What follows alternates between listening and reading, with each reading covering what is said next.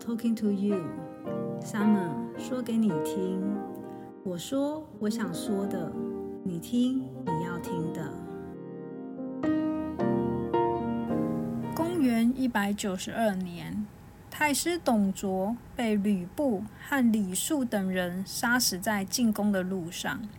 一代枭雄、权倾朝野的太师董卓，就这样结束了他的一生。董卓死了之后，大汉王朝迎来了短暂的安定与和谐。作为诛杀国贼国贼的首要功臣，王允自然少不了朝廷的嘉赏和广大人民的称赞。于是，王允的态度开始发生改变了。开始有一点飘飘然了起来，他觉得自己连董卓这样不可一世的大奸贼都死在了我的手下，我还有什么可以怕的呢？因为这样啊，他就对任何人、任何事情都无所谓，都毫不在乎，甚至居功自傲。董卓死了之后呢，王允在如何安排和处理王允的旧部下的时候，反复无常，态度也非常的不慎重。这也正是王允最后走向灭亡的最重要和最直接的原因。郭汜和李傕是董卓的嫡系部队，战斗力很强，对董卓最忠心，我们称为凉州兵。董卓死了之后，如何处置凉州兵，关系着王允和东汉政权的大事。王允呢，他企图要去剥夺凉州兵将领的兵权，把所有的凉州兵呢，都利用另外一种关东兵来控制他们。凉州百姓呢，听到王允想要解散他们的风声。就开始到处的传言说王允准备要杀掉他们，一时间呢，整个凉州兵人心惶惶，一片惊慌。当他们知道他们准备要被削夺军权的时候呢，他们呃寻想说，反正呢再怎样我都是一死，不如我死个痛快。所以呢，李傕和郭汜呢，他们就把所有的凉州兵都集合了起来。然后进攻长安，整个长安里面的就是王允啊、吕布啊、李肃这些人，他们被这些凉州兵啊打得落花流水。很快的，李傕跟郭汜就攻陷了长安。王允作威作福的时间呢，就这么样的短暂，只有一年而已就结束了。那我们来说说看，王允这个人，在《三国演义》里面呢。王允的形象其实一直都很好，你还记不记得之前我们曾经有一幕是说，那个董卓因为他非常残暴啊，那王允觉得就是汉高祖留下的这些呃帝业啊都要毁在董卓的手上，所以王允呢就假借自己的生日，然后招了一群老臣呢过来他家吃饭。那在吃饭的过程里面呢，他就哭了起来啊，就说：“哎呀，整个那个东汉的这一些，呃，就快要被董卓给给败坏掉了啊。”然后这时候有一个人叫做曹操嘛，曹操他就站了出来啊，他说：“你只要给我一个宝刀，我就可以去刺杀董卓。”那王允也真的拿了一个宝刀给曹操啊。然后曹操有没有去刺杀董卓？有，他真的有去。可是呢，在他准备要刺杀董卓的时候呢，其实曹操自己心里面也想，不对，我现在要是真的杀了这个董卓，整个局势啊，整个时代的眼镜也不会在我的身上，这些好康啊，会被别人捡走。所以呢，干脆我就先走，先离开这个地方，然后先让自己的能力长大一点。储备好自己自己的实力之后呢，再回来杀死董卓。所以曹操就这样带着，呃，就是这样把宝刀留下之后呢，他就离开了。那王允还用了一个什么？他把那个利用貂蝉啊来做一个那个美人计、连环计。可是其实历史上呢，并没有貂蝉这个人，貂蝉只是一个传说的人物，在历史上呢，并没有任何一个史实上面有记载这个人。不过王允确实在真正的历史上，他利用了一个离间计，跟吕布合作去杀死了这个董卓。那王允这个人他是怎么样在董卓身边的嘞？王允其实呢，他也不是一个坏人，他甚至说在董卓慢慢的展现出他那种很凶凶恶啊、残暴一面的时候，王允就决定要铲除这个人。他认为董卓这个人呢，一定会危害整个东汉的政权。只是说这个董卓一直以来他的兵力都很强大，所以他找不到下手的机会。所以王允呢，表面上呢，他就非常的听任顺从董卓的那个指示，让董卓呢对他的戒备松懈下来。实际上呢，他却在私底下很细心周密的一个计划。那甚至等董卓进入洛阳之后呢，王允也是不动声色的这样子顺势归顺啊，迎合的董卓。也因为有他这样的一个忍辱负重。他才能逮到这个机会，挑拨离间一下吕布跟董卓之间的感情，然后进而呢，借着吕布的刀来杀死董卓。董卓虽然死了，却冒出了李傕、郭汜两人。他残暴跋扈的状况呢，比起董卓来，可说有过之而无不及。整个京城啊，上上下下惶恐不不安。这时候呢，黄巾贼的余党呢又趁机起来作乱了。这时候大家认为要破黄巾军，一定要曹操才可以，所以呢就派人征召了这个曹操来出征。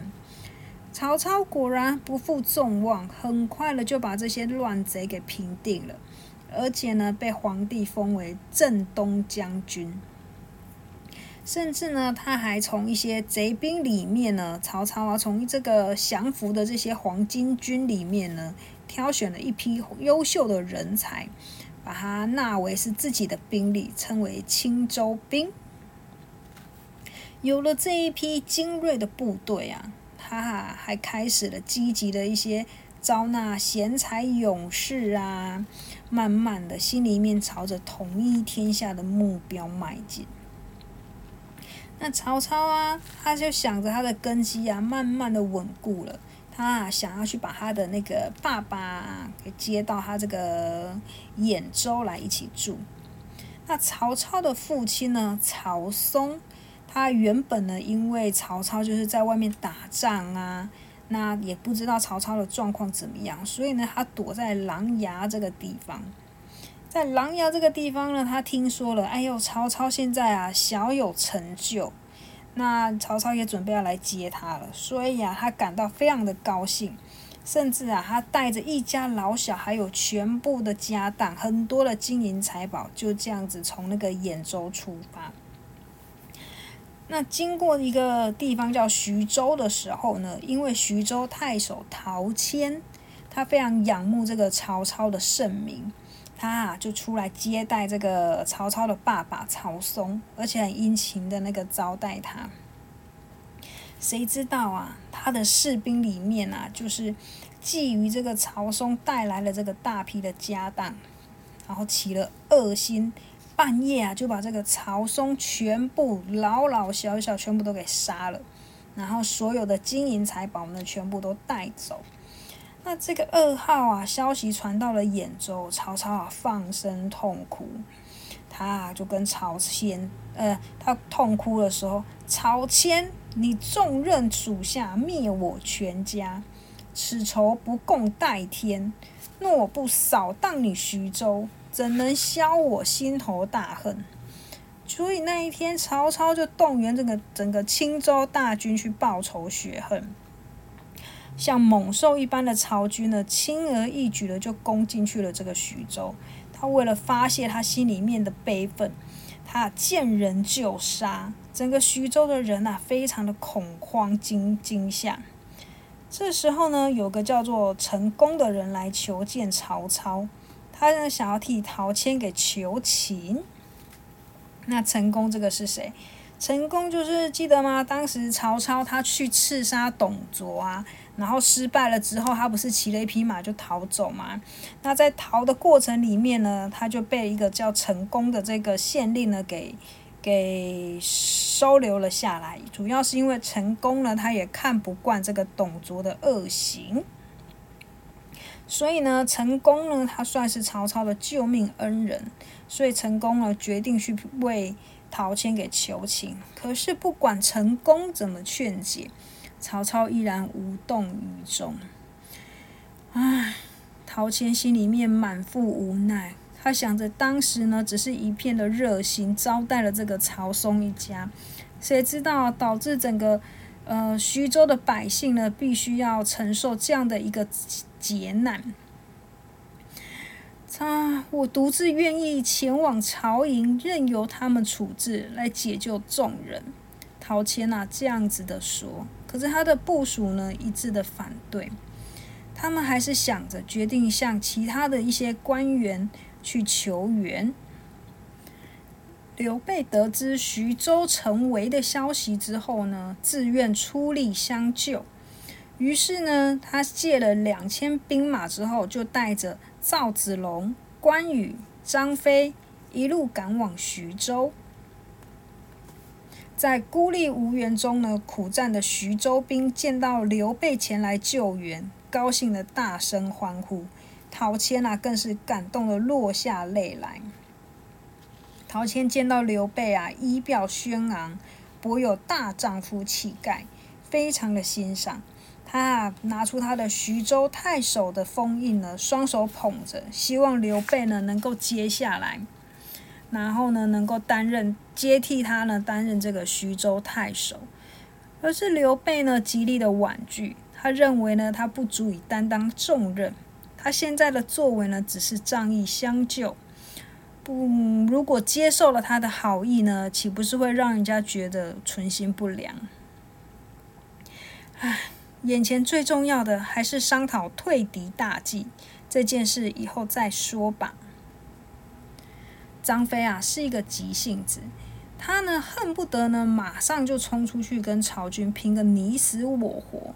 可是刘备啊，他想了想，他说：“不然我写一封信给曹操，劝他啊，我们两军和解，好不好？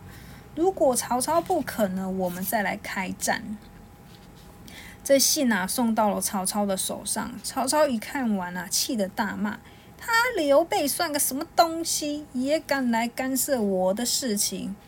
来人啊，把人给斩了！”哎，且慢，且慢。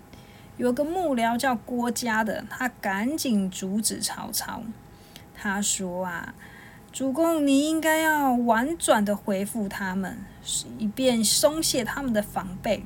然后呢，再出其不意的出兵攻城，那么要攻破徐州城就很容易了。”嗯，曹操听了郭嘉的建议啊，正准备让这个使者带回去的时候，哦。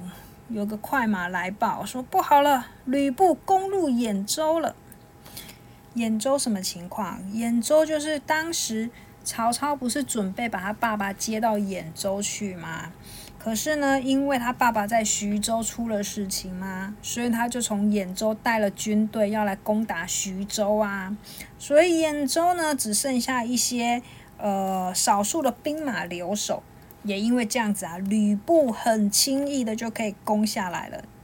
那曹操听了，气得呃咬牙切齿，直说自己失策了。这时候他的幕僚啊郭嘉有建议，他说：“嗯，不然呢，我们这时候干脆趁机卖个人情给刘备，我们先退军回去，然后呢，先去打那个吕布，把兖州再收回来。”哦，曹操很无奈啊，他接受了这个假装啊，他接受刘备的劝解，他赶他们就班师回乡，回去兖州。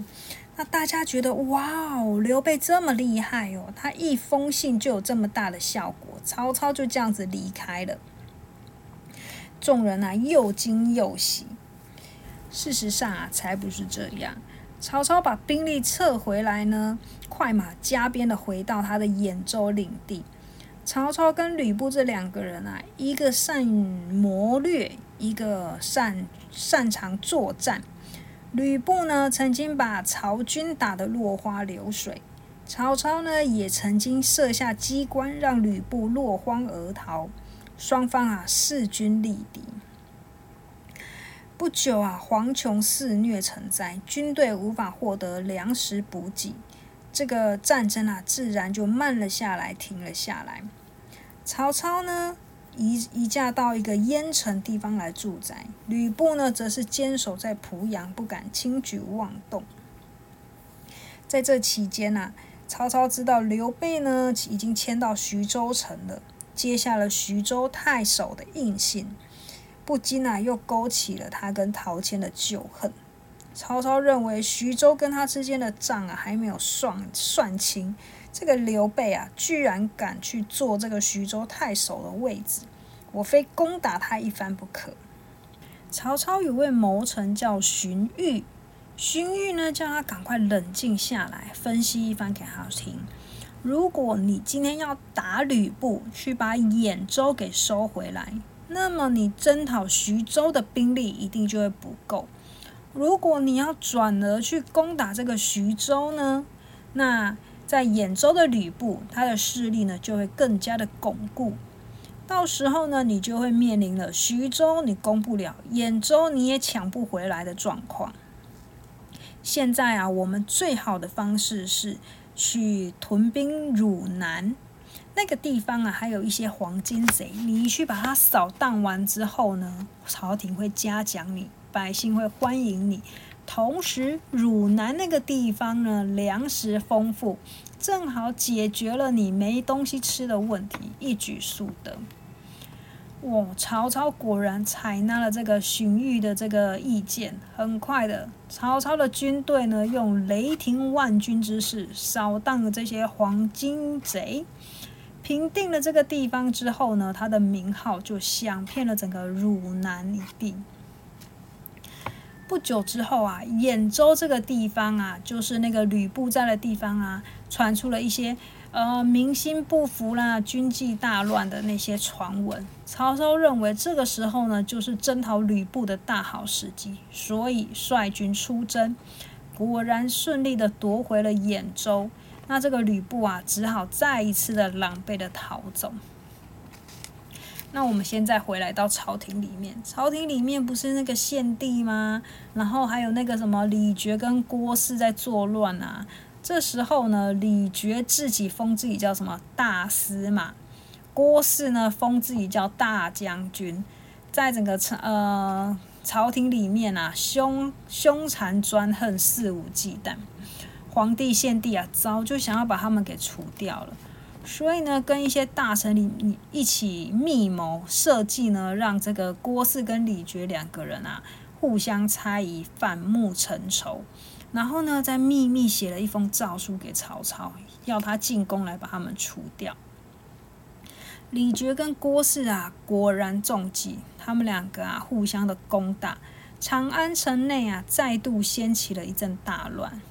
可是这个董卓的那个大军还没有到，这个献帝啊，又被李傕给押走了。你看那个皇帝献帝，一天到晚都被人家带走。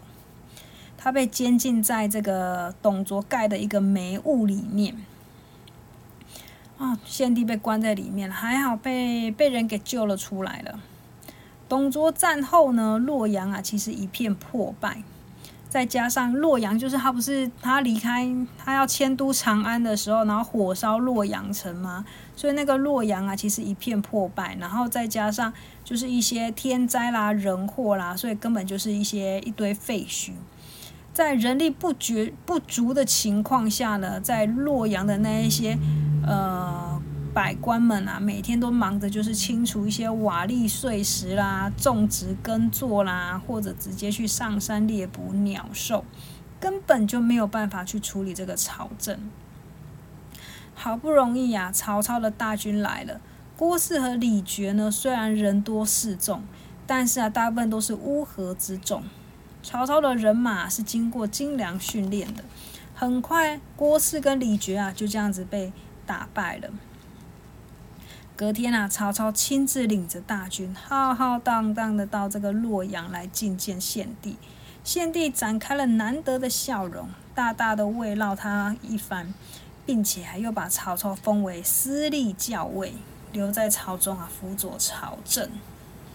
有一天啊，这个曹操呢，突然就跟这个汉献帝起奏，说呢，这个洛阳啊，已经荒废啦，很难建起来啦。相较之下呢，河南的许昌啊，那边的粮食比较丰富，而且啊，人民也很多。那请皇诏皇上，你下个诏书，就说我们要迁都许昌啊。啊，其他相关的事情啊，我都已经安排好了，你只要把那个诏书写一写就可以了。哇，这一出戏就是曹操有名的挟天子以令诸侯的局面。哦，这个皇帝哦，真的有够没用的呢。他九岁的时候啊，被董卓给拥立起来嘛，当时为了立他，还杀了那个少帝嘛。那之后呢，董卓就把这个。献帝啊，就跟他说：“哎，这个洛阳不好，我们要去长安。”所以董卓呢，就这样子把这个献帝呢给带到了长安去，离开了东汉原本的那个势力中心。那三年之后，董卓被杀了嘛，对不对？那当时是朝中是不是剩下了王允？那王允呢，他因为处理他的那个凉州兵没处理好啊，所以董卓的那个。部队部下李傕跟郭汜就起了内讧战乱，所以李傕就又绑架了这个献帝嘛，把他藏了起来。藏了起来呢，花了一年的时间，这个献帝啊历经千辛才回到了洛阳。那在洛阳里面待没多久啊，曹操又要把他绑架了。曹操就这样子把他绑到许昌去，另立了一个首都，作为汉朝的最后一任统治者。汉献帝呢，其实他在位的时候，整个东汉的王朝呢，基本上已经名存实亡了。在他的帝国里面啊，即便他你是天子，你也会受这些权臣给控制，那是一个嗯非常极度不安定的一个时期。